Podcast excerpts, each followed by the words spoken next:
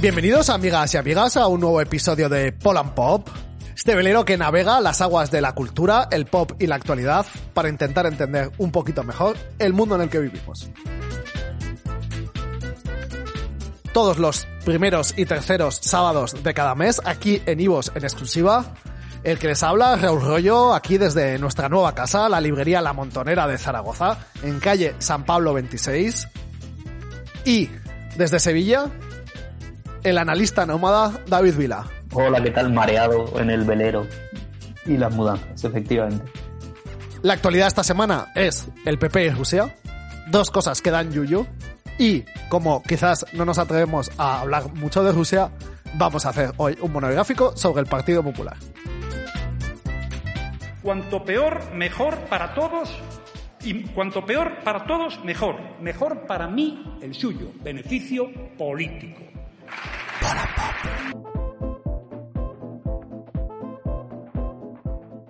Así que, para situarnos,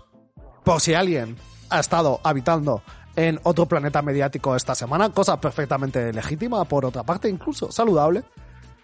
¿qué ha pasado con el Partido Popular para Dumis? David Vila, tu turno. Bueno, pues efectivamente aquí lo primero que hay que contar es que nosotros esto lo estamos eh, viendo desde el 22 de febrero a las 9 de la noche, con lo cual lo que haya podido pasar después, eh, al ritmo que va todo esto, pues se nos, se nos escapa. Pero lo que había pasado hasta aquí, en, en un momento de la semana anterior, en la medida en que en esta, en esta pugna que mantiene la dirección de Casado con Ayuso y que se había ido viendo en distintos, pero que parecía pacificada en las elecciones de Castilla y León, bueno, lo que ocurre, lo que ocurre ahí es que eh, Ayuso identifica que tienen algo contra ella, que la dirección tiene algo contra ella, y lo que hace es detonarlo controladamente en sus medios, filtrándolo en sus medios amigos, en el confidencial y en, el mundo, para tratar de eh, imponer el marco de espionaje, contando toda esta historia sobre el espionaje de Carromero, todas estas cosas, o el, intento, la, eh, proposición, porque luego tampoco se, se, ha, se, ha visto que eso haya avanzado de ninguna manera, para que ese marco de espionaje se coma al, al marco posible de, corrupción que era el, el peligroso. Entonces, en este, en este primer momento lo que tenemos, por tanto, es una especie de voladura controlada de ese problema de las contrataciones de urgencia, de pandemia, de la familia, etcétera, que ya eh, coleaban en relación con episodios anteriores de Aval Madrid y todo esto, que eh, se, mm, de alguna manera se dividen los, los medios que lo están contando en la, en la derecha entre los bloques que inciden en, la, en el marco de corrupción y los enfoques que inciden en el marco de espionaje. En este primer momento, las fuerzas están relativamente igualadas, porque, como ya eh, comentamos eh, creo que en, Twitter también, tenemos un momento inicial en el que eh, pues Ayuso tiene como al confidencial el mundo, pero también es verdad que Casado ha tenido un apoyo muy continuado de ABC, de La Razón, de A3 Media, etcétera, de, Planeta y tal. Y además, eh, el, el, el, PP viene de, o sea, Casado está en el PP por lo, por la sombra de corrupción que ella hizo que se tuviera que hacer un consejo, eh, bueno, que, que, hubiera una moción de censura que, que, ganó Sánchez y que se tuviera que hacer un congreso para eh, relevar a, a, Rajoy, que tenía, si, si nos acordamos, como dos grandes eh, lideresas que eran que eran Cospedal y Soraya Sáenz de Santa María, y en una suerte de acuerdo, sobre todo con el apoyo principal de Cospedal, acaba ganando Casado. Pero sobre la, el, dentro del marco de renovación. O sea, básicamente, en, en este primer momento, Casado, entendiendo que esto es como desde el primer momento una guerra de poder dentro del PP, Casado parece que tiene la mano ganadora o el marco más favorable. Eh, la segunda parte sería explicar cómo se da la vuelta a esa situación. Sí, sobre todo que aunque mediáticamente mm, esté en una cierta desventaja,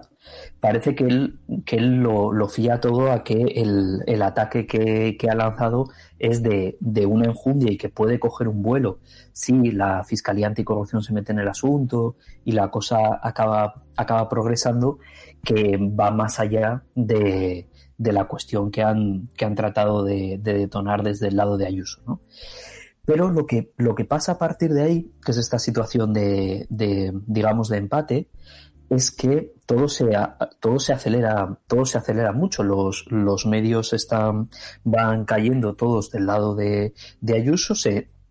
se entiende, esta es, por ejemplo, la interpretación que se hace eh, mediáticamente, pues que por ejemplo hacen en el, en el, en el nuevo podcast de, de Iglesias en, en, la base en público, de que en la medida en que, en que Ayuso controla más recursos de, publicidad institucional, etcétera, tienen más capacidad para hacer valer su línea en los medios y, van cayendo en favor de, en favor de Ayuso, hasta el, hasta el punto de que eh, a día de hoy eh, Teodoro eh, García Egea ya ha dimitido, por supuesto eh, Carlos prácticamente desde el primer día, pero sobre todo, sobre todo Teodoro García Gea ya, ya dimitido como secretario general del Partido Popular y, y Casado ya tiene en, en, perspectiva la convocatoria a un congreso en el que todo el mundo entiende que o la, o la situación eh, ya aquí eh, judicial de, de Ayuso, de la Comunidad de Madrid, cambia mucho y de manera muy repentina, o, no, o no tiene ninguna viabilidad política ya. Este es un poco el marco de situación. Aquí hay como dos maneras de enfrentar la situación y la propia eh, de este programa sería intentar encabalgar esto, o sea, entender esta coyuntura, esta situación que por una parte es como de, de pura aceleración, pero entendiendo que es el cruce de dos líneas, o sea, el cruce de una coyuntura concreta, táctica, donde se da esta situación y este juego de poder, con una línea eh, más larga, como con un proceso eh, temporal más largo de fenómenos por la crisis de, lo, de, la representación de los partidos, a básicamente entender cómo la situación política desde los últimos años es básicamente una máquina de triturar partidos, particularmente esto que podríamos llamar, eh, haciendo el símil con, con lo que se llaman los legacy media, ¿no? Como los, los medios eh, tradicionales uh -huh. previos a la llegada de Internet, pues podríamos hablar un poco de los legacy parties, en el sentido de uh -huh. lo, los partidos tradicionales, los partidos previos a la crisis de 2008, eh, no solo en España, quiero decir que, que el Partido Socialista francés, eh, lo que fue en su momento el partido, eh, los partidos tradicionales en Grecia, etcétera, etcétera, ver, ver cómo, cómo de alguna manera esto es una máquina de triturar estructuras de partido, como se ha comido a Ciudadanos, como se ha, comido a, a Podemos, a eh, los partidos nuevos, pero también como en su momento hubo una implosión muy fuerte del PSOE, eh, etcétera, etcétera, y ahora estamos asistiendo como a este fenómeno que tiene algo de extraordinariamente nuevo por la intensidad y la virulencia con la que se produce y por otra parte algo eh, bastante eh, alguna especie de sensación de déjà vu por como creo que alguna vez se ha comentado, el eh, estructural enfrentamiento y la tensión que existe siempre entre el PP Madrid con el PP Nacional, sí. etcétera, etcétera, ¿no? Y el otro marco, quizás en el que podríamos analizar esto, es el de eh, la aparición del trumpismo en España o el ascenso del trumpismo en España. Claro. Vamos a jugar a, a cruzar estos dos marcos para intentar ver cómo todos estos acontecimientos se ordenan en esta ola eh, de profundidad que, digamos, está arrasando o, o, de alguna manera está atravesando constantemente la actualidad en nuestro país. Sí, sí. A ver, yo creo que en, las, en las dos líneas que, que, has comentado, en realidad se cruzan un montón. O sea, que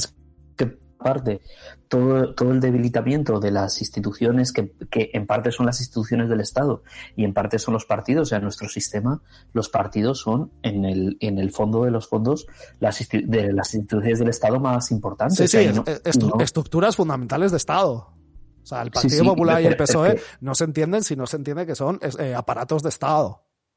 dentro del Estado. Además, ni siquiera, o sea, esto eh, podrá eh, gustar más o menos, pero esto ni siquiera es un efecto, digamos, perverso o una corrupción del sistema, porque el propio sistema constitucional da, da a los partidos un elemento eh, realmente vertebrador de la participación política y de la y de la configuración del Estado en toda la parte política que tiene, que digamos que en el Estado hay siempre dos partes, una más técnica eh, administrativa y una más estrictamente política. Y en eso los partidos no son eh, cualquier cosa, sino que constitucionalmente son, digamos, el agente, el agente principal de esto. ¿Qué, qué pasa? Que aquí, en, cuando hablamos de un debilitamiento de los sistemas de gobierno, de gobernabilidad de estas, últimas décadas, en parte este es, este es uno de los efectos. Es decir, las instituciones eh, existentes son menos capaces de dar respuesta en los mismos términos, sobre todo en las últimas décadas del neoliberalismo. Esto entra en enorme crisis con el, con el fracaso gubernativo de, la austeridad para resituar eh, toda esta cuestión que de alguna manera se lleva por delante a los agentes principales de este proceso, que son las, eh, instituciones, las estructuras de partido, con todo este aumento del individualismo cultural, eh, etcétera, en el que, en el que nos movemos. Entonces, aquí hay un, yo creo que sí que se puede identificar un cierto desplazamiento político desde esas instituciones, eh, digamos, más sólidas dentro de toda la, flexibilidad de los, de los partidos hacia instituciones pospartidarias, ¿no? Donde son mucho más importantes los, los líderes que las, que, las instituciones que permanecen, donde estar en órganos de partido en realidad es quemarse y lo que hay que estar es siempre lejos de, lejos de los partidos para conseguir alcanzar la cosa, donde las agrupaciones electorales y las iniciativas electorales, para seguir manteniendo legitimidad y una tendencia ascendente, lo que dicen implícitamente, explícitamente es que no son partidos, o sea, niegan esta, esta condición. Y esto es por, y esto es un, y esto es un desplazamiento de la política hacia los pospartidos que en gran parte se ha recogido en, las, en, en, los, en los ecosistemas de comunidades subjetivas y de espacios mediáticos. O sea, la verdadera, eh, digamos, eh, representación no mm, se produce menos en relación con tu partido que en relación con eh, la, la, tertulia de radio o la, o la conductora de radio que oigas, que oigas por la mañana. Y en una relación tensa con el aparato de partido. O sea, en este espacio postpartidario que señalabas, el aparato de partido sirve como de, de estructura de base de, la cual tú no puedes del todo desencabalgarte, pero de alguna manera sí que el, el, el ethos funcional, el, el ethos triunfador es como mantener esta relación tensa eh, con el aparato de partido sobre el cual tú te encabalgas de alguna manera. Y esto sirve para mm. entender tanto el fenómeno Yolanda Díez como el fenómeno Macron, como quizás esto que está sucediendo ahora mismo con Ayuso. Si tú, si tú esto lo, explicaste muy bien en un capítulo que medio parecía de, de broma, contaste un poco el, el, peso del negacionismo en Vox y cómo iban a, a recibir bendiciones y validaciones a Federico, donde se veía que, que o sea, que en realidad de, de Master of Puppets era, Federico, es decir, es, la institución representativa de esta, de, esta, de esta área política, más allá del partido concreto al que en cada, en cada contexto eh, bendiga. Claro, esto eh, a, lo que, a, a, lo que se parece, a lo que nos, a lo que nos resuena, esa, esa esta, a, este, a esta noción de, de trampismo, de trumpismo o de, o de populismo de derechas o como lo queramos, como lo queramos un poco encuadrar, encuadrar todo esto. Entonces, claro, aquí para mm, yo creo que para pensar este fenómeno en España, porque, porque esto es un poco algo que tenemos que ir interpretando conforme se va consolidando, mm, creo que puede ayudarnos verlo menos desde el eje izquierda-derecha, en el sentido de discutir si eh, exactamente Ayuso está más a la derecha que Feijó o más a la derecha que, que Casado o, o, más a la derecha que Abascal, etcétera, como ponernos en este en, en esta en esta serie y verlo más desde un cambio también en los en los códigos morales eh, de interpretación de, de, interpretación del presente ¿no? entonces eh, claro en todo este en todo este contexto de, del fracaso gubernativo del neoliberalismo y de la austeridad, también va de suyo un poco el, el debilitamiento de estos, de estos marcos morales que acompañaban a, a, la, vamos, a la implementación de esas políticas. ¿no? Uh -huh. y, y, esto, desde la, res, la respuesta del, del trampismo, que, que, eso creo que aquí también se puede trasladar, es una especie de eh, vitamina moral post, postconservadora. O sea, también aquí va a haber, este programa viene con extras de como, como se acostumbra en, desde nuestros enfoques postmodernos también. Pero es verdad que aquí eh, si, si, tratamos de analizar eh, los, los, enfoques, y en esto Ayuso es bastante representativa,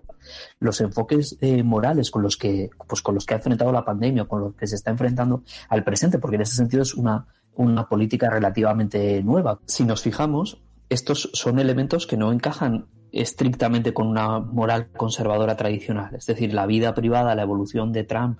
no, no es la que encaja en el canon del, del líder republicano el, este, este enfoque eh, que es mm, propiamente trampista, un poco también eh, negacionista con, con, la crisis de, del COVID, ¿no? En cuanto a llegar a negar el poder de las vacunas y, y la ciencia, que eso es realmente muy minoritario, pero,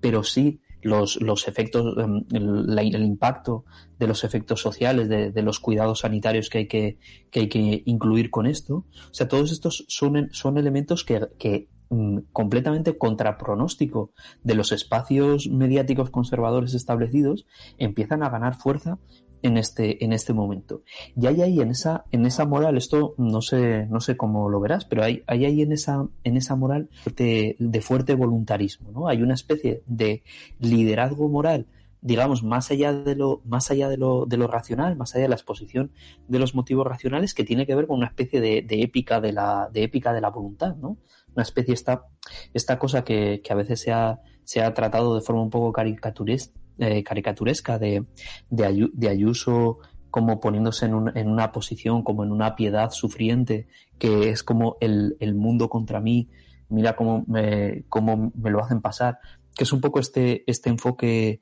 eh, que, casi de, de, algunos sofistas de esta es una unión de los débiles, de todos los débiles que no se valen por sí mismos y que no se pueden aguantar y que solamente se hacen fuertes en la medida en que, en que, en que conspiran contra mí y en que eh, se levantan en mi contra, solo, eh, casi solo eso es lo que, lo que les, les constituye, esa federación de los perdedores contra, contra, contra mí, como un elemento a falta de soluciones eh, gubernativas o de soluciones, digamos, racionales, incorpora un, elemento de supervitamina eh, moral casi voluntarista, ¿no? O sea, en el fondo lo que tiene, lo que tienen este tipo de líderes o lo que traducen es que tienen más, más fuerza de voluntad, una épica de la voluntad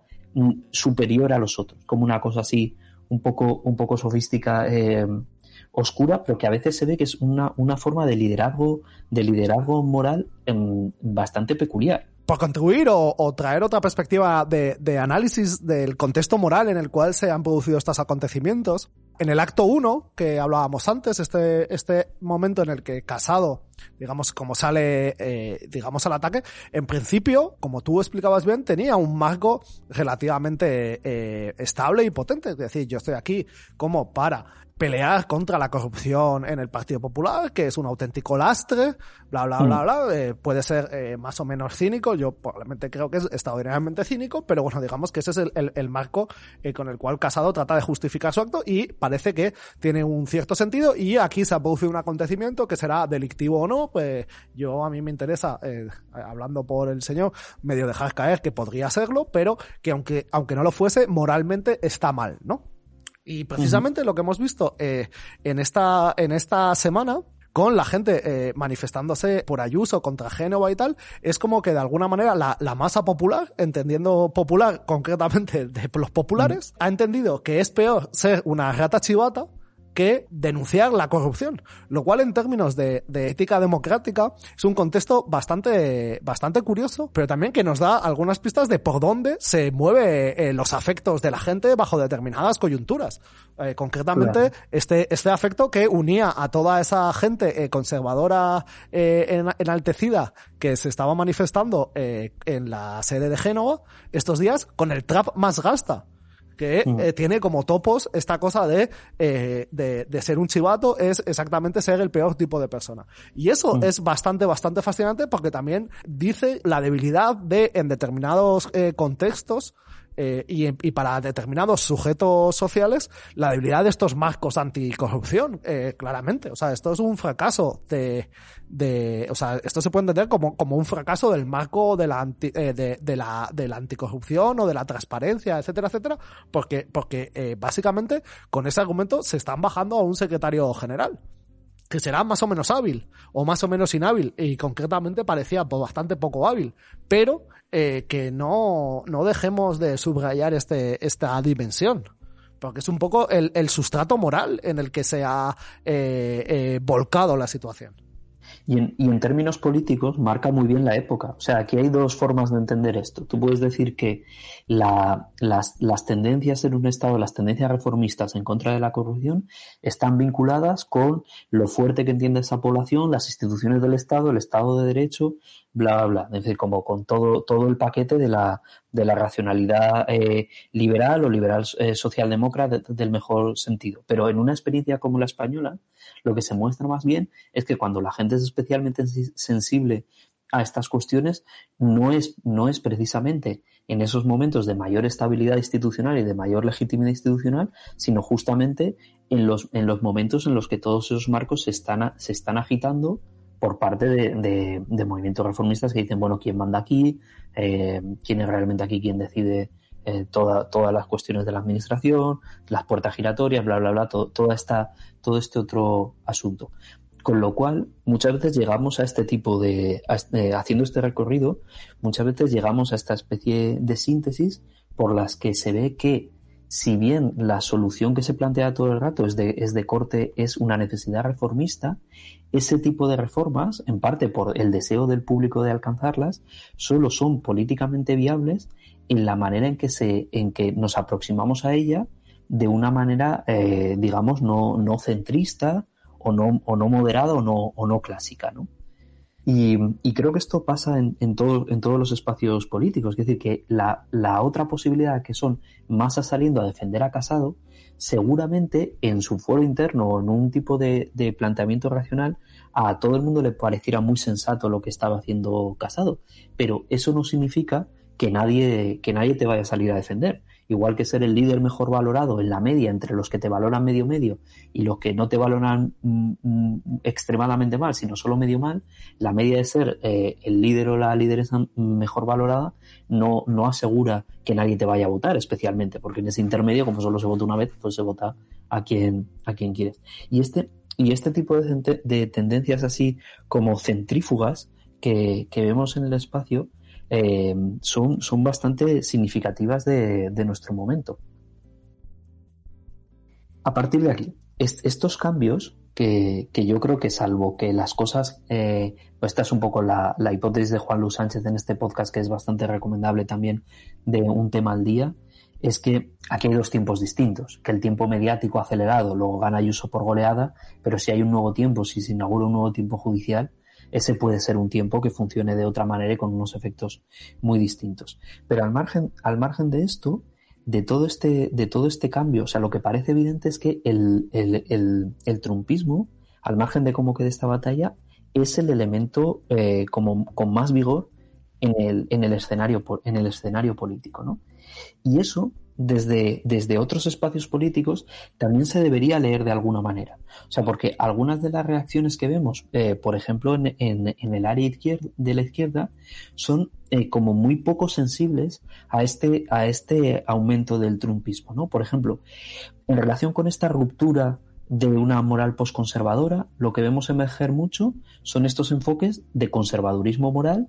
entendido como la restauración de los viejos valores que toda esta gente está, eh, está arrastrando por los suelos, ¿no? Que sería esta cosa a veces neorrancia, a veces, eh, a veces nostálgica, a veces pues muy, muy ordenada y muy meritoria, pero que mm, parece que no puede eh, batirse el cobre, el cobre con esto. Otra, otra opción que aparece también bastante es esta de tratar de espejar este tipo de liderazgos. Es decir, que lo que, que, lo que hace falta es una especie de, eh, de, de, Ayuso por otros medios o de, o de Ayuso por, otra, por otras maneras. Y que, eh, eh, que, aumente, que aumente la temperatura. Es decir, si el centro no es un espacio viable políticamente para enfrentar estas tendencias,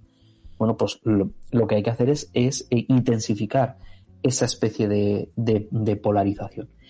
Y luego ya la, la eh, esta es más o menos discutible, luego podemos entrar a, discutirla, pero la otra, la otra opción que también aparece, que es un poco la, la opción hasta de, del, del, sanchismo y, y, con la que a veces, por ejemplo, Yolanda Díaz se, se orienta también,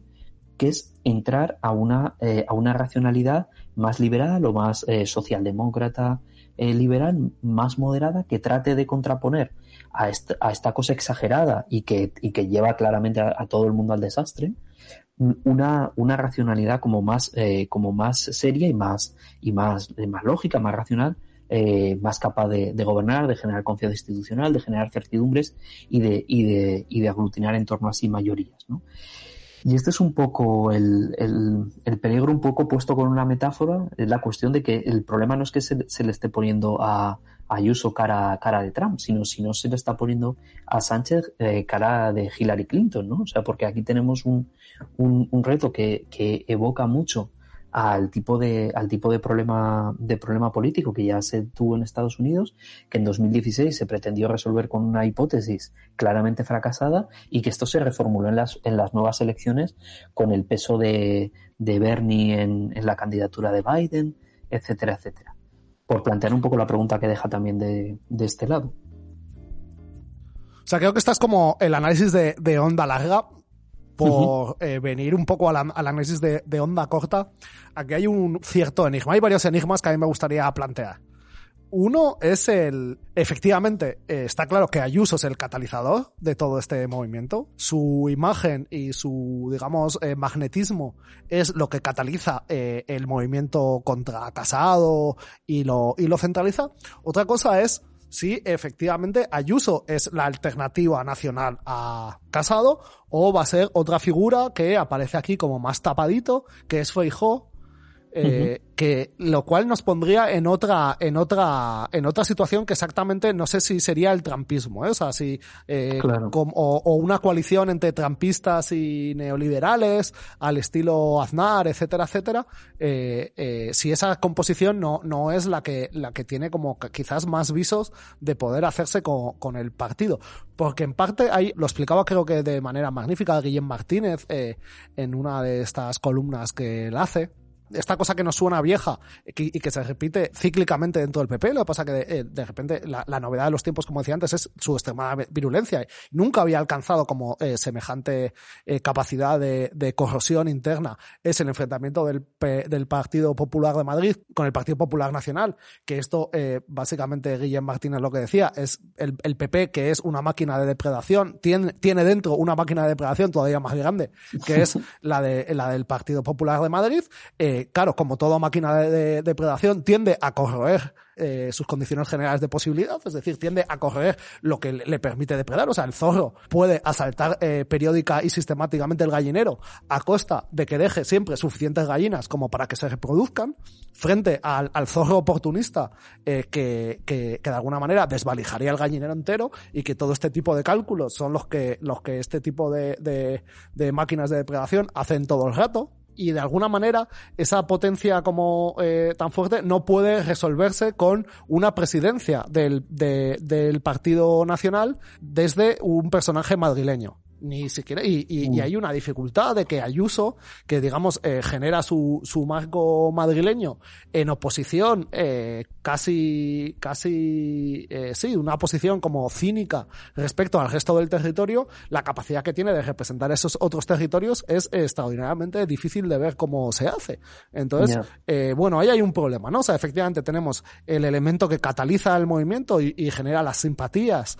etcétera etcétera pero luego habrá que ver cómo eso en términos de la composición orgánica del PP se recoge, se traduce y se negocia. Y si Ayuso es eh, finalmente, eh, claro, aquí, como en resumen, como, como están básicamente todos putos locos, pues ya no se sabe muy bien qué puede pasar porque todo está muy abierto. Pero, pero en principio existen como estas dificultades estructurales y si aquí el, el, el gran ganador de esta, de esta eh, batalla va a ser menos Ayuso que otra figura como Feijó o otra figura de compromiso como de, ese estilo. Porque, porque sí que lo que parece es que una figura de compromiso como fue Casado en su momento, una figura relativamente débil, pero que de alguna manera contentaba a, un gran número de familias, porque hay que entender que un partido, entre otras cosas, es una colección de intereses, y no, no una colección de intereses, es una coalición de intereses. Eh, no sé si esta se puede resolver con un líder eh, débil o una lideresa débil, sino con una figura como mucho más fuerte.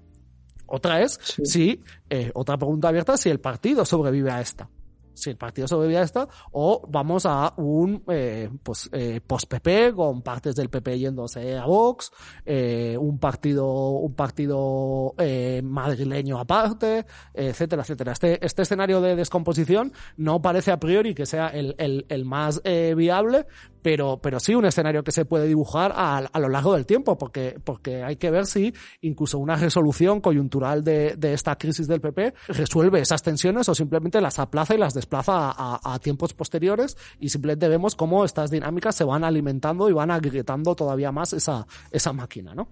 Claro. Este es como el primer enigma, ¿no? O sea, ¿cómo se va a resolver esto en términos de liderazgo del PP? Y el otro, que ya esto es eh, medio, medio broma, pero en realidad bastante en serio, es lo que para mí es el enigma de este magnetismo de Ayuso. Que efectivamente vemos que tiene una capacidad de catalizar emociones y pasiones eh, súper intensa, pero por otra parte, claro, quizás como yo no soy el público objetivo del ayusismo, a mí se me escapan cosas. Ayuso apenas lee bien un discurso, eh, tiene un registro emocional bastante corto. O sea, no tiene demasiada, demasiado registro emocional. O sea, no es que no tenga capacidad de oratoria, pero, pero tiene una oratoria extraña en la que, en la que hay inflexiones, hay pocas inflexiones de voz, las inflexiones que hay son como muy forzadas, eh, incluso en esta cosa de que, de que apenas lee bien los discursos, es que, es que mete inflexiones de voz en lugares raros. Eh, mm. Eso, eso es, eh, esto a mí me sí que desde este punto de vista de, analizar como, como esto como figuras eh, culturales quiero decir eh, eh, sí que lo planteo. Esto esto sí que viene con muchas interrogantes exactamente. Qué es lo que representa Ayuso o cómo Ayuso genera ese magnetismo en este en este público porque y, cómo lo hace y, si lo hace es eh, eh, simplemente entender que, que funcionan unos códigos eh, extraordinariamente eh, o sea, en unos códigos eh, relativamente nuevos eh, y que en parte a mí, bueno, pues esta idea del significante un poco vacío de que, de, de que es una figura lo suficientemente plana como para que la gente pueda eh, llenarla de sus propias fantasías y de sus propias elucubraciones y de sus propios deseos y en la manera que, que eh, ella y su espacio de afinidad es capaz de gestionar, o sea, o de que haya ahí una máquina que es capaz de gestionar con efectividad eso. Aquí, aquí dejo la, o sea, comparto con, contigo y con todas y todas vosotras que nos escucháis, como, comparto un poco esta reflexión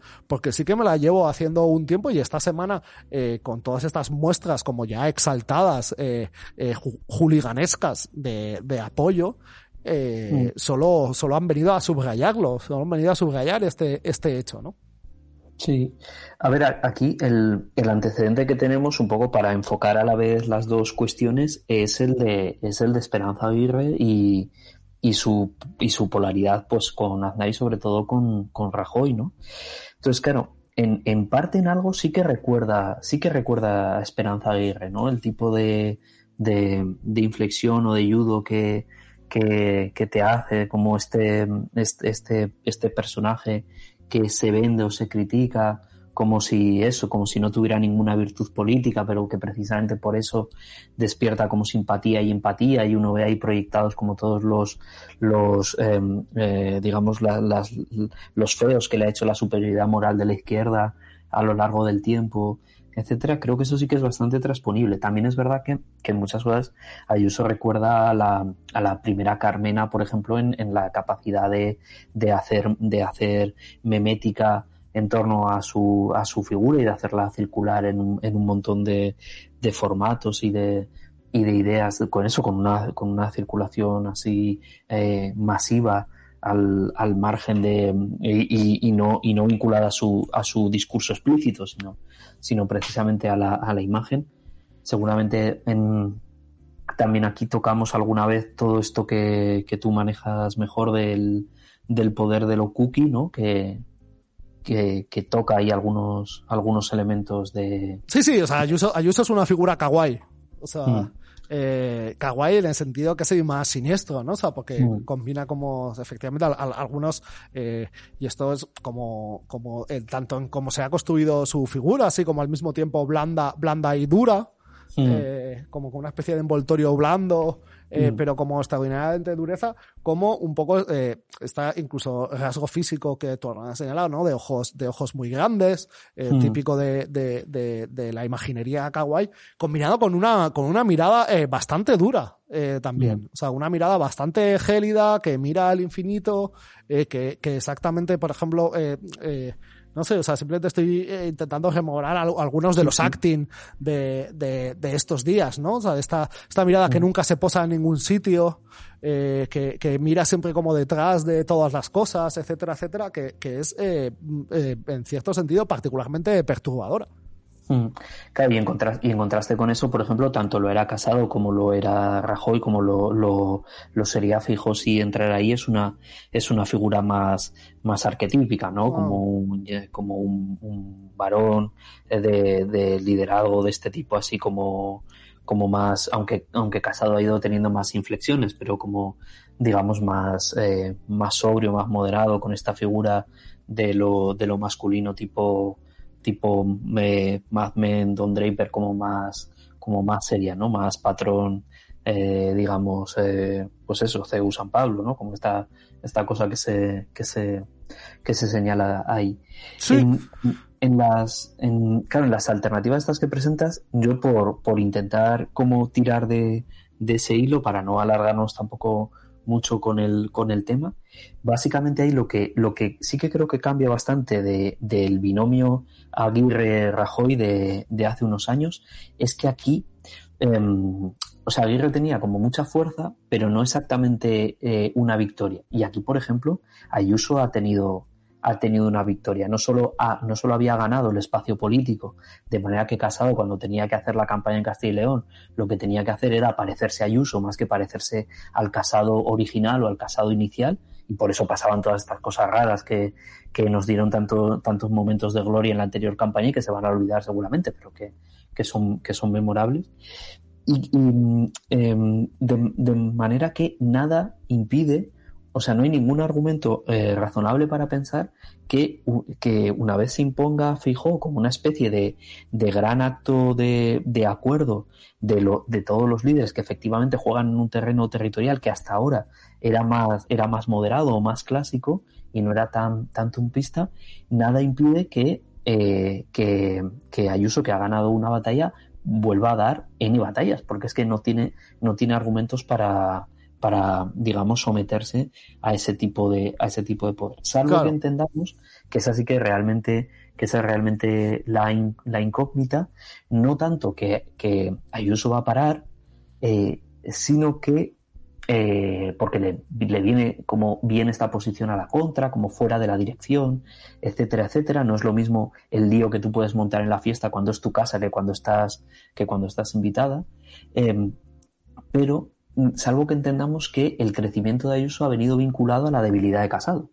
De manera que un, una dirección más fuerte, con un, con un fijo que en sí mismo tuviera más peso, eh, bueno, pues mm, no solo en relación a, a, la, a, las posiciones del equipo de Ayuso, sino en relación también con el escenario mediático, a la gente le eh, hiciera más cuentas, ¿no? Y, le, y a los espacios mediáticos les viniera mejor distribuir sus apoyos, porque vieran que ahí lo que, lo que, lo que el PP de Madrid tiene enfrente es un, es un rival de más entidad. Pero eso es efectivamente la, la, la cuestión abierta. Yo, yo, mi hipótesis es que nada, eh, no hay ningún elemento, o sea, no tiene fijo en principio ningún, ninguna herramienta eh, que limite esta capacidad de crecimiento ahora mismo del, del trampismo. Yo al menos no la, no, no la veo, aunque depende con la, con la intención que entre, cambia bastante, cambia bastante el escenario. Claro, aquí un poco por intentar hacer un resumen eh, final, o sea, un poco las líneas que hemos como así como desarrollado también aquí pensando en directo, ¿no? Que, sí. que es un ejercicio que, que también hacemos en este programa, es de alguna manera certificar como la fuerza catalizadora del tumpismo en España,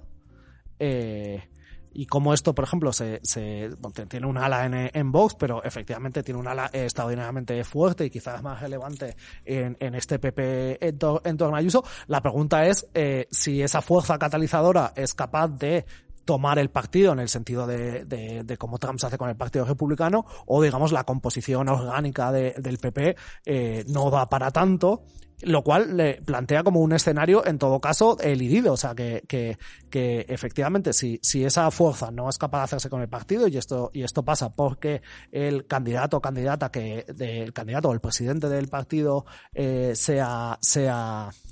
sea alguien diferente a, un representante del tupismo, que de momento solo es Ayuso, ese problema eh, no, no, termina de resolverse. Es como una tensión que simplemente se, eh, eh, tiene un momento de paz, pero se va a seguir extendiendo en el tiempo y, como decía antes, como agigantando la grieta de la política española y particularmente del Partido Popular. Ese creo que podría ser una síntesis. Además da igual porque todo va a cambiar en, de aquí a dos días, es decir, que esto puede quedar como una foto fija en,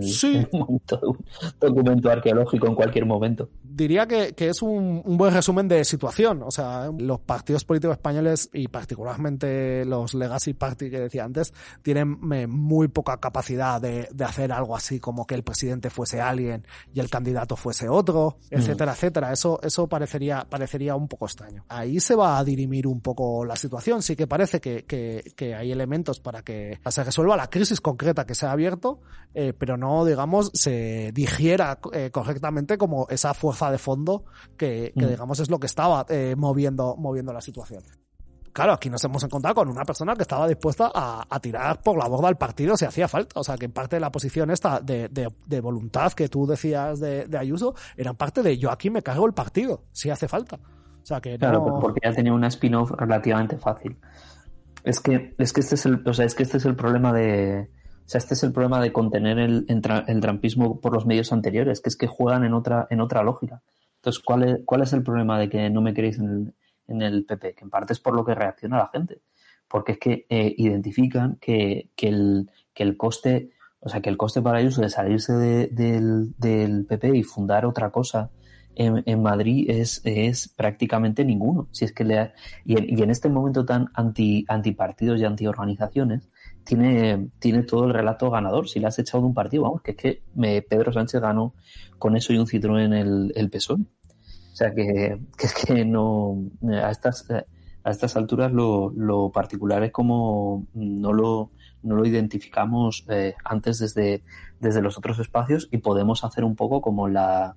como en la peli esta, no hacer todo el esfuerzo posible para no mirar arriba y ver y ver, y ver estas cosas en, en, la dimensión que tienen. Y quizás dejamos ya para otro episodio un poco analizar el otro tapado de esta situación, que es Vox, que de alguna manera es uno de los grandes ganadores también de la pugna, al menos momentánea, eh, que como el otro día eh, Madrigal eh, mostraba en Twitter eh, haciendo un análisis de, de nodos, de cómo habían funcionado determinados hashtags, básicamente han metido todas sus redes a apoyar el yo con Ayuso,